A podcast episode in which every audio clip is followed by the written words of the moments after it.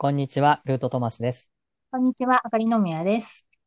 え、今回は、あのー恐怖とかね、不安とか、まあそういうのを、え、仏教では煩悩って言うんですけど、あうるいは怒りっん、ていうう、まあん、三毒の中の一つとして、えー考えるんですけど、そのお金に対する、特に、あのお金に対する恐怖とか不安っていうものについて、まあ気がついていく。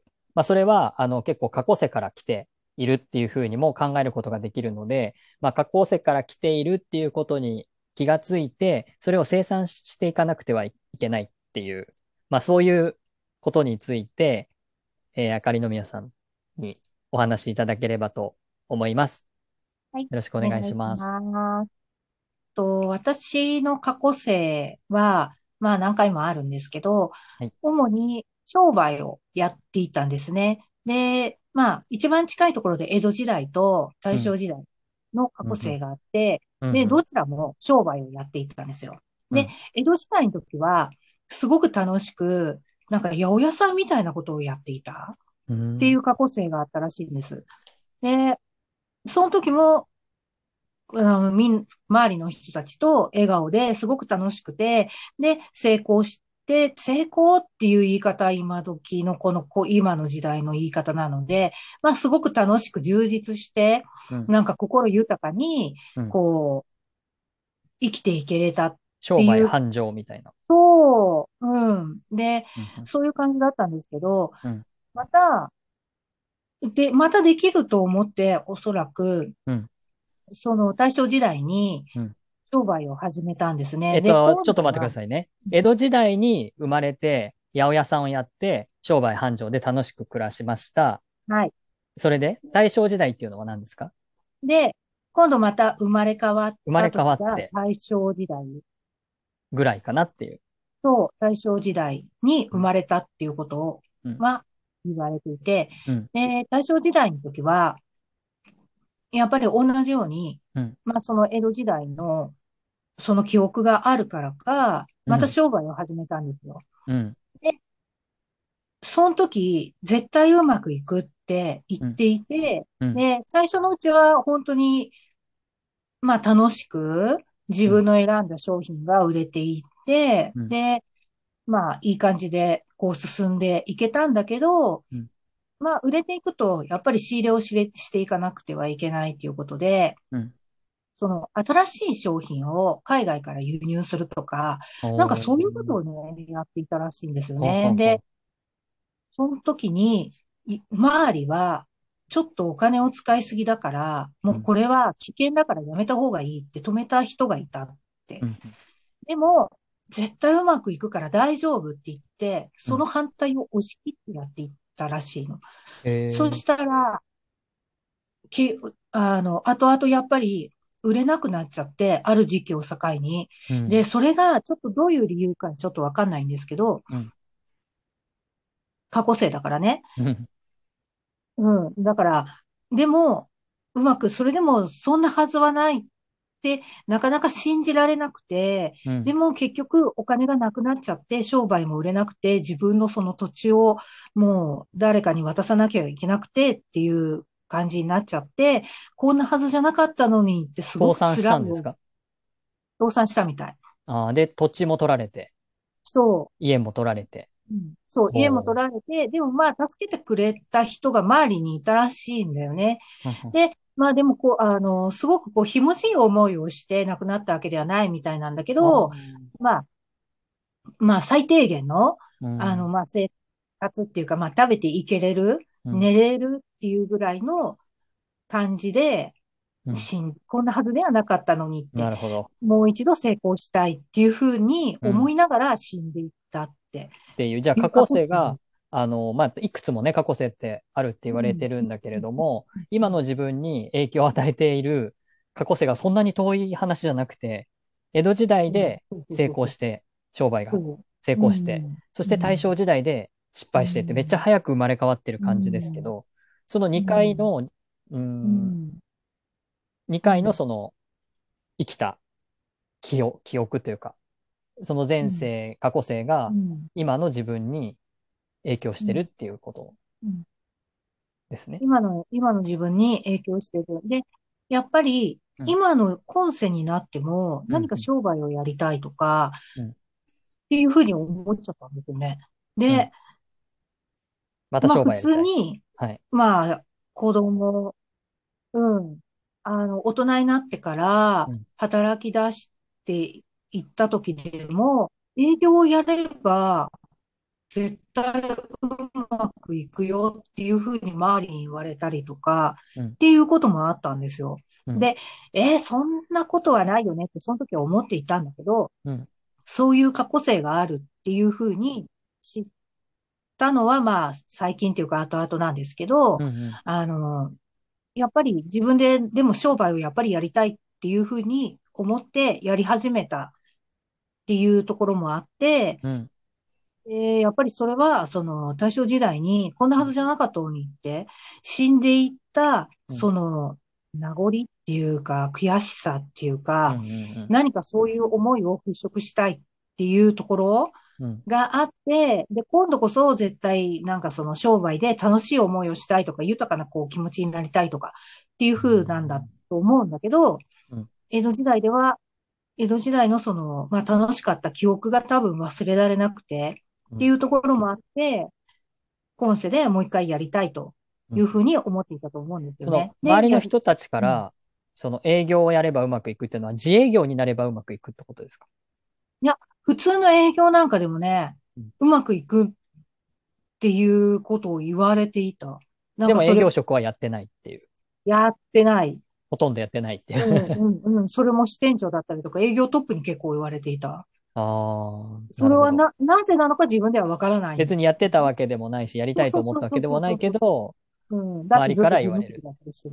うんそう。で、そ、なんでそんな風に言われるのかなっていう風に、それはすごく疑問だったんだけど、うん。でも過去世まあ、でやってたから、そういう風なのが勝手に出てた、滲み出てたってこそう、出てたということなんですよ。なるほど。うん、うん。だから、今世での生産っていう形で、うん。何かしらこうやって、まあ、今世、うんと、その過去世でうん、何か生産しなきゃいけないことが、今世でそうやって出てくるんだなっていうことには、と。確かにね。うん、なんかそうやって知って、でうん、その、大正時代にうん、こんなはずじゃなかったのにって、お金全然なくなっちゃったし、うん。なんかすごく辛い思いをして、うん。なんか悔しい思いをして死んでいったっていうのを聞いたときに、うんなんかそれがやっぱり今世ではお金使っちゃうとなくなっちゃうっていう恐怖からうんあるのにないっていうのが口癖だった。うんうんうんうん。で、こう成功したいとかうん、やっぱりずっとそうやって言ってたんですよね、なんか。うん、なんかあの、お金を使っても使ってもなくならないような状態でいたいとかさ、うんうんうん。なんかそんな風な、こう欲望が、まあその時の欲望がきっとまだ忘れられなくて、うん。そうやって出ちゃってるっていう部分に最近気がついて、なるほど。え、それはう、んどっちの過去世ですか？江戸時代の過去世が出てるの？大正時代の過去世が出てる大正時代。大正時代の方が、そのお金は使ってしまうのが怖いっていう、そう。あるのにないっていう。うん。そう。で、でも使っても使ってもなくならないように、な、なくならないようなぐらいにお金が欲しいっていう、そう。そう。えーのは全部大正時代の思い。そう。割と近いから、その時のカルマがまだ抜けていないっていうのが、うん。まあ近いっていうのはね、あの、過去世には時空はないので、うん。確かに近いんだけれど、うん今から考えると100年とか。うんでも、やっぱり、なんだろうな、それがたくさん背負ってきてるんでしょうね。そう。たくさん背負ってきてる。で、恐怖になっている。うん、でもう、今後、恐怖にならないようにうんうん。したいっていう思いが心のどこかでやっぱりあってうん、うん。で、そう思った時に、まあ、ほどほど、まあ自分がさ、そんなに贅沢をしなきゃいいとか、うん。まあいろいろ思うんだけど、こう好きなことで、なんか食べていきたいとか、うん。もうそういうことではなくて、うんうんうん。なんかもう、お金にそうやってどんどん縛られるのをうんやめればいいんじゃないのっっていうのが最近の気づき。うん。でどうやって気づいたんですか？うーん、なんかね、もうね、なんかお金お金って思うのが辛くなってきたっていうか、うん。なんかもうそこに縛られるのが苦しいんで、お金があってもどんどんその、まあ物価が上がって、そうね。自分は身を、身を粉にして働かなくてはいけないわけじゃない。うんうん。で、結局商売をやってもうん、借金が残ったりとか。で、うん。で、まあ、あの、まあ、今世でね、まあそうやって嫌な思いも、そう、まあ自営業をやったときにうん、嫌な思いも、こうさせられたこともあったから、もう、二の舞を踏むのはやめようって、その時になんか思ったんだよね。うん。ううん。だからもう、あっさり切ったっていうか、あ、そのやりかけた商売をね、そうそうそうそう。今世では。うん。うん。そう。そうそれはあの、いうこと多分違うよって、そっちじゃないよってう、ん、うんあ、のー神仏がね、うん、守護霊でも何でもいいんですけど、そういうふうに、そっちに行くのは違うよっていうことだったのかもしれないですね。うん、うん。そう思う。そう思った時に、うん。なんかすごく楽になって、うん。で、まあ、お金がないと、そうやって卵が買えないとか、まあいろいろ思うんだけど、うん。なんかもう、じゃあ食べなきゃいいじゃんって。うん。で、そうね。も、なんか、そうやって化学物質だったりとか、食べるものなんかでも買ってくるものって、うん。あとは、その農薬うん。買ってきて冷蔵庫に入れて何日もカビないってさ、って、なんか最近すごく気がついてきて、うん。で、これなんかそれを食べているのがすごく怖くなってきたっていうところから、うん。じゃあもう自分で、なんかこう、一つでもうん、まあ食べたいって思うものを作ってみればいいんじゃないのとか、なんかもっとこう自然にうん、こう目を向けるようになってきた。うん。自分で何とかしていこうかなっていう。うん。なんかそうやって、じゃあそれですぐにできなくても、一つずつ何かやっていけば、意外とできるもんだし、ああ、なんとかなるわっていうふうに思ってきたところが、うんうん、なんか、ああ、もうそんなにお金に苦しめられる必要もないんだねっていうところうん。に気がついて、うんうん、なんかすごくそれが抜けてからすごく気が楽。あーなんだろう。もっと違うところに目が向けれるようになった。あもー。っとやりたいことが、うん。例えばもう今の私だったらそうやってホツマツタイのことをすごく読んで、うん一つのことに気になったら、もうどんどんそっちにこう、集中できて、うんなんかそれがこう自分の中に取り込んでいけれる楽しみ、うんそれがすごく心の豊かさっていうところに気がついてきて。それは、その、なんかいろいろこう話がね、大きくなってるんだけれども、うん、その過去世の商売の失敗っていうことを引きずって、うん。なんとかもう一回、そのいい思いをしたいっていう時期も多分あったってことですよねあっ。たあったあった。それで成功して、まだちょっと今の時代とはもう少し前になるかもしれないけれども、うんそれでなんとか成功して、お金を、あの、もっと貯めておきたいっていうか、うん使っても使ってもなくならないぐらい欲しいから、ある程度の貯金があってもまだない、まだないって言い続けて、なんかこう過ごしていくっていう、まあ時期もあったんだけれども、うん。まあ特にね、こういうスピリチュアルなことに触れるようになってからだと思うんですけど、うん。なんかこう、そういう仕組みですよね。この世界の、この、まあ大きく言えば資本主義っていう仕組み。お金をどんどんどんどん増やしていくことや貯めていくことが良いとされる。うん。まあ今、特にこの明治以降に作られた、この資本主義の、ううん。ん。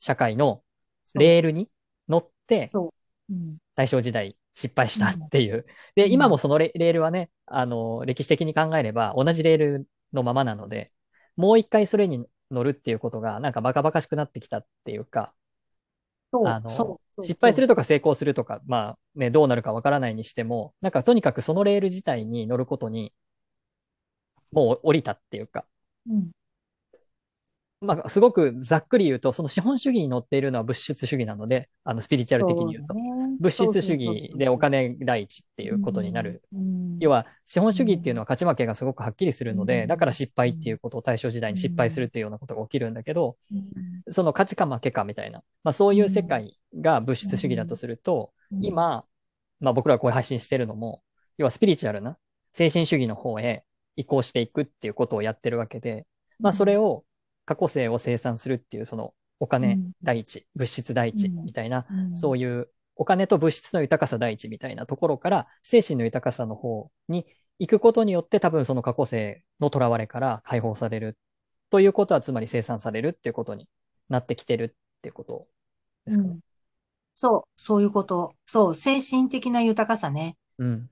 うん。それは今のスピリチュアルのこの、まあ、物質主義の時代から精神主義の時代へとか、あの、ヤギ座の時代から水亀座の時代へって言ってるのと、まあ同じことだし、この200年のうその今のそのお金が中心のピラミッド社会っていうのは今崩れようとしているうん。ので、なんかバカバカしくなるっていうか、どうでもよくなるっていうか、まあもうそういうのに苦しめられる必要はないんじゃないって。そう、本当本当。だからそういうものの中に、要はそのなんか、ちょっと怖い食べ物があるっていうか、そうなん。そそれもその流通の中にやっぱりあるもので、そうじゃなくて自分の畑、自分家の畑で取れたものを食べようっていうことは、その、やっぱり物質主義のその資本主義の流れから出るっていうことにもなるので、そまあ、そういう方向に目を向けていこうと思ったうら、うん。まあ、大げさに言えば自給自足みたいなこと、そこまでは全ては無理にしても、でもなんかこう、そういう可能性だってなくはないよねっていうふうにそ、うそうそうそうそう。なんだろう、いわゆるそのメディアとかで流される高級な、うん。な、な、な何か肉とか、うん。なんか高級なレストランで美味しいうんお酒を飲みながらみたいなことじゃなくて、すごく粗粗食なんだけど、うん。あの、庭で採れた草とか、草っていうかハーブとか、そう。いうものを粗食と思われるようなものでも、でも全然毒の入ってないっていうか、農薬とか添加物とかも何もないようなものを食べていくという豊かさに変わっていこうっていうか、そういう感じですかね。そうですね。ううんん。そっちに目を向けれるようになった。うん、なるほど。と、うん。そしたら、なんかそういう恐怖っていうものが、うん。なく、まあ減ってきたっていうか、うんうん、なくなりはね、しないんだけれどなくなりも、はしないけど、まだね、この世界はお金で回って。るとこもあるので。そうそうそうそうそうそうそうそう。うん。でもそのバランスがね、絶対これがないとっていうことではなくて、うん。まあなくてもないなりにっていうう。ん。なくてもないなりに、うん。そう。人間って意外と強いから。そうね。うん。で、日本人は農耕民族だったし、うん。うん。やっぱり自然からのエネルギーをいただかないと、うん。うん、やっぱり、こう、なんだろう、自分の寿天寿、自分の寿命を全うしてうん。死んでいくっていうことができないと、うん。やっぱりその、輪廻をしてしまう。そうねそやっぱり無一文になって、まあ、いっかってその大正時代の時はね、思えなかったから、うん、その諦めがつかずに、うん、こんなはずではなかったっていう風になくなるのがやっぱ一番ね、仏教的には良くなくって、うん、それは執着なので、やっうん、ぱり輪廻してしまうっていうところ。うんだからまあいっか、よく、良い意味でね、うんまあ仕方ないかなっていうか、うん。まあいっかっていうか、うん。なんかこう、そういう風に手放せるっていうことが、あのー生産していくっていうことになるし、はい。大事なことはい。かなって思います。その、うん。なんかコンパクの話があるって言ってませんでしたっけ？うん。まあ、コンパクの話はまた、うん、今度話ができたらなって思います。輪廻のことで。理念のことで。うんうんうん。うん、なので、今回はその、恐怖とか不安っていうのは、やっぱり前世から来てるっていう、はい。今回はね、あの、前世をね、僕たちは聞くことができたので、その、それを、から照らし合わせて、その恐怖と不安がここから来てるんだっていうこと、あの、気がつけたんですけれども、まあ、なかなか自分だけでね、それを気がついていくってことはすごく難しいことではあるんだけれども、やっぱりその恐怖とか不安っていうのは、あの、いろいろ自分の中で探っていったときに、もしかして前世かもしれないっていう風な、あの、形で、えー気がついていくっていうのもいいんじゃないかなっていう風に思います。そのきっかけとしてね、もしかしてって、あの、そういう、今の自分では心当たりがないようなことだったとすると、過去世の可能性もあるかもしれないっていう風に考えをちょっとこう広げてみると、何か大きな、あの、スピリチュアルな気づきがね、得られるかもしれないので、ぜひ参考にしていただけたらと思います。そうですね。そんな感じでいいですか？いいです。はいはい。では今日はありがとうございました。はいありがとうございました。